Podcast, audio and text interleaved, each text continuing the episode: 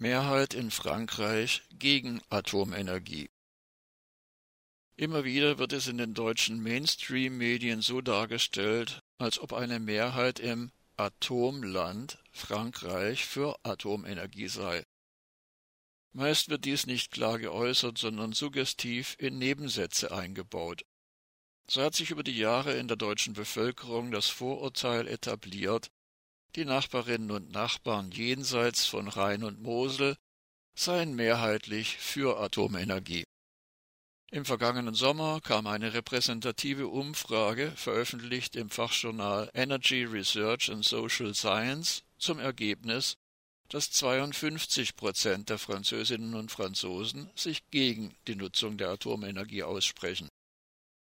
In einer aktuellen Umfrage bekunden sogar 58 Prozent der Französinnen und Franzosen, dass sie bereit seien, für eine Präsidentschaftskandidatin oder einen Kandidaten zu stimmen, die oder der Frankreich zu einer Energiepolitik mit Atomausstieg und Ausbau erneuerbarer Energien verpflichten würde.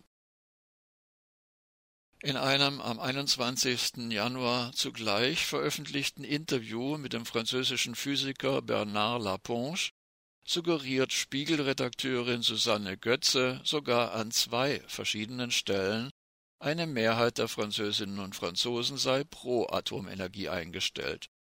Wie nebenbei wird diese vermeintliche Tatsache in eine Frage eingebettet. Zitat Das sehen ihre Landsleute aber anders. Emmanuel Macron will sogar noch Atommeiler zubauen. Warum ist Frankreich immer noch so atomfreundlich? Ende des Zitats.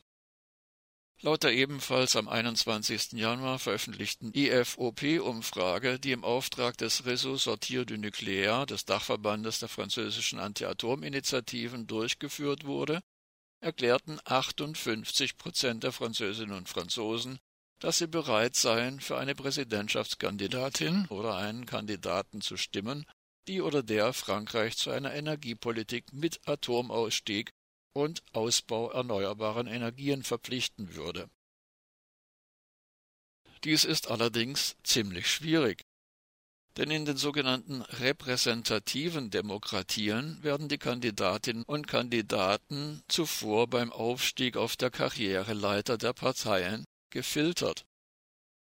Und merkwürdigerweise steigen meist diejenigen auf, die in den entscheidenden Fragen eine zur Mehrheit der Bevölkerung konträre, aber mit den Mächtigen der Industrie und der Banken kompatible Position vertreten. So erklärte etwa Yannick Jadot, Präsidentschaftskandidat der französischen Pseudogrünen, Zitat Niemand sagt, dass wir morgen die Atomkraftwerke stilllegen. Ende des Zitats. Er wolle niemanden mit einem übereilten Atomausstieg, so wörtlich, in Gefahr bringen. Weiter, in den kommenden zwanzig Jahren würden die Atomkraftwerke noch benötigt. Jadot setzte noch eins drauf, weiter im Zitat, und wenn es fünf Jahre länger dauern sollte, dann wird es eben fünf Jahre länger dauern. Ende des Zitats. Auch Emmanuel Macron, die Kandidatin der LR, Valérie Pécresse, die noch weiter rechts positionierte Marine Le Pen, ebenso wie die sich als Linke darstellenden Kandidatinnen Christiane Taubira und Anne Hidalgo stehen für ein Weiter so mit der Atomenergie. Der linke Präsidentschaftskandidat Jean-Luc Mélenchon, der im Wahljahr 2017 immerhin knapp 20 Prozent der Stimmen bekam und damit auf dem vierten Platz hinter dem konservativen François Fillon landete, spricht sich für einen Atomausstieg im Jahr 2050 aus. Wollte er diesen selbst noch erleben, müsste er das gesegnete Alter von 99 Jahren erreichen. Dabei fallen die französischen AKW immer häufiger aus.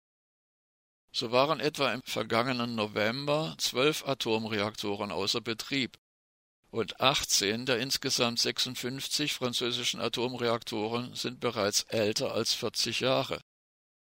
Von Tag zu Tag wird der nächste Supergau wahrscheinlicher.